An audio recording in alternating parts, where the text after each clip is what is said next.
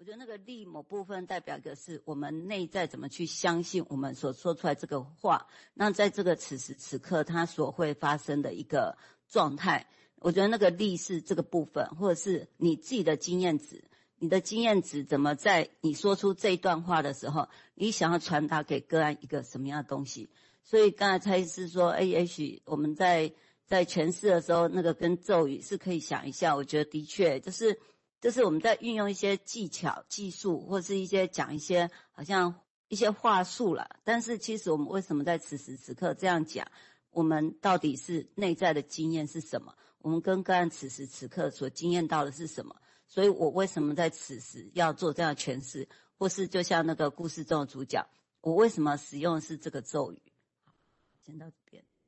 好。那这个地方哈，刚刚如果大家在听这个达尼小说，我们当然也可以说像小孩子，我不知道大家一起会觉得，有人会觉得说，哦，这个达尼做自恋呢。我说对了，你一眼一听就中对了。但这问题大家都知道哈，你如果对一个人说你很自恋，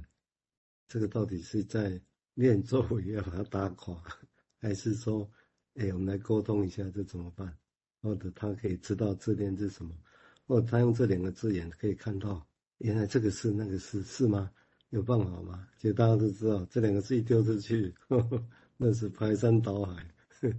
那当然很困难思考。我想类似这个意思哈。所以其实金融系有很多这样的术语，我我觉得只这个只是一个警惕，就是说有很多这样的术语看起来很真，讲得很准确啊，但是那个字本身旁边都是刺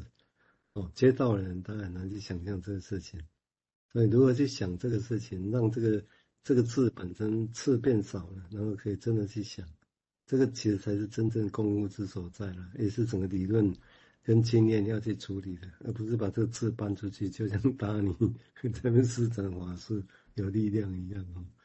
我应该看到一个人自恋，只要三分钟就可以了，三分钟就可以做诊断。好，那我们现在请乐金再进一步说明，谢谢。嗯，好。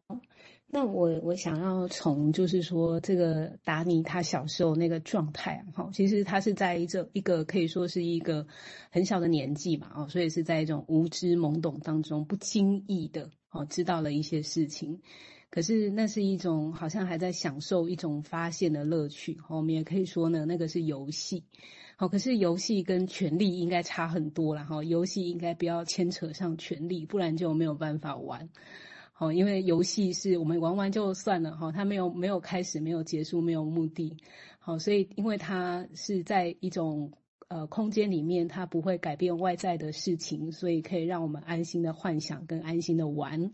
哦，但是当我们知道我们玩的东西它具有一些力量的时候，会改变外在的事情的时候，那这个玩就会变得是有一点。呃，不是玩了哈，是一种哦，有一种混淆感哦，甚至是说，哎，这个这个玩的东西会变成有一种带有一种力量哦，哦，它可以无边无际的，哦，去去使用自己的权利，它会改变外在的事情，那怎么玩呢？哈，那所以我我想，他的确是有失去一些很重要的一个一个部分哈，那但是他得到的是说，哎，他得到了很多权力感哦。哦，那好像一般的孩子在玩的时候，其实是一种，呃，不不经不经 不经不经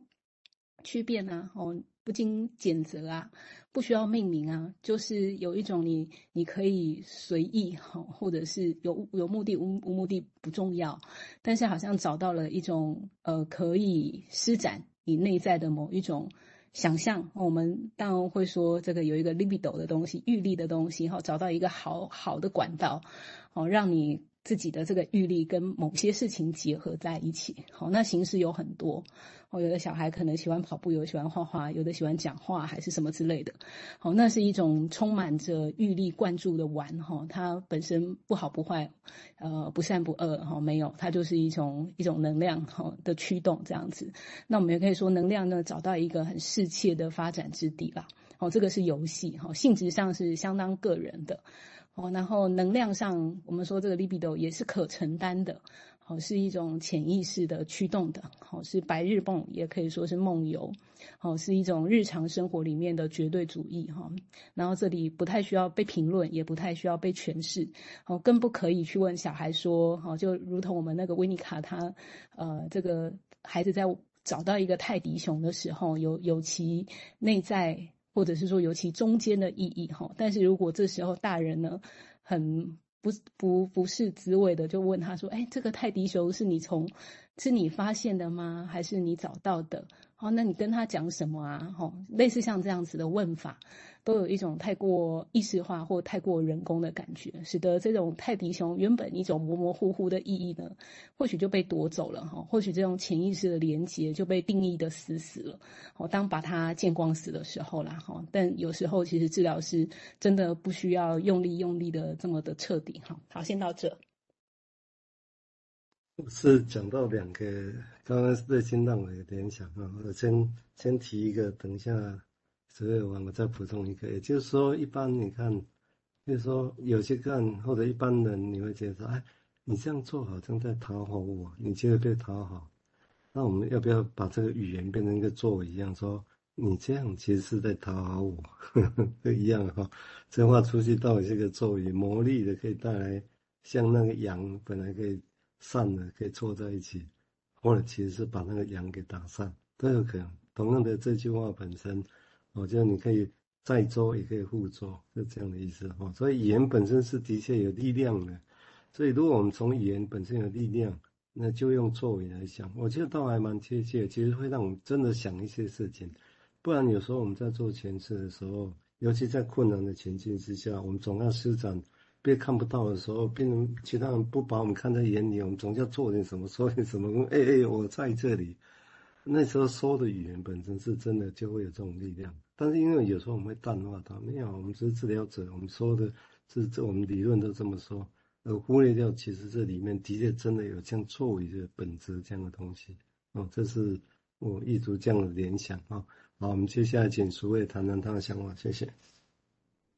好，那刚才蔡医师讲说，那个我们在诊疗室里面那个语言是有力量的，所以比如说我们跟个案说，你这样是很自恋或很讨好的时候，其实会感觉到除了力量以外，还有一种像刺或攻击性的东西的时候，我觉得好像也会让个案是在那个时候只能防卫而没办法去思考。那所以，比如说我们回到这个故事好了，那就是这个诶达尼为什么他没有办法是一个比较柔顺啊，或是一个比较。诶，比较不需要竞争的孩子，有时候真的得要回去看一下他养成的家庭，就是他其实是诶，在他妈妈很在他生他的时候就过世了，然后他爸爸是铜匠，然后他很小就跟着爸爸做学徒，有六个哥哥很早就离家，所以他变成说，在他可以成长的过程，他就要当他爸爸的家里的一个算工人吧，让那个爸爸所接触的就是火啊、金属啊。那这样的孩子，他怎么样去被认同他的能力？我想那个就是你要有力气，或是你的那个阳性特质，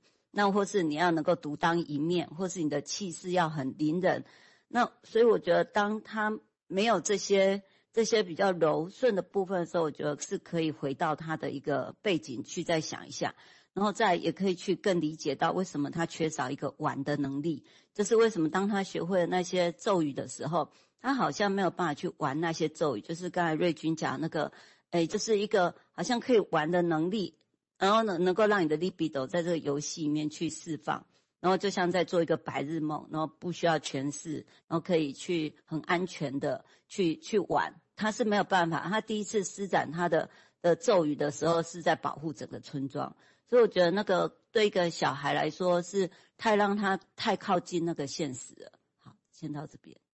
嗯，的确哈，因为这种情况大家想看，有时候当然是有些小女孩，这很常见呐。小女孩小时候跟爸爸在外面赌博喝酒，妈妈很无助，就带着小女孩，好像小女孩才有办法把爸爸找回来。这个就像巫术一样，但其实你也可以想想看，用这个场景来讲，那是其实是很悲剧，但是也是很很很生动的哈。这里面的议题，这是我刚刚联想到的。只是刚刚也提到，我就已经提到不善不恶，就是让我想到，就不就来自佛经的语说法哈，不思善，不思恶，突然让我想到哪一天我们这里应该来来来一段佛经来读读。哎，这个其实是我们的生活在每个人的骨子里面的。像我们都已经刚就跳过不思玩不善不恶这个事情啊，我讲很有意思。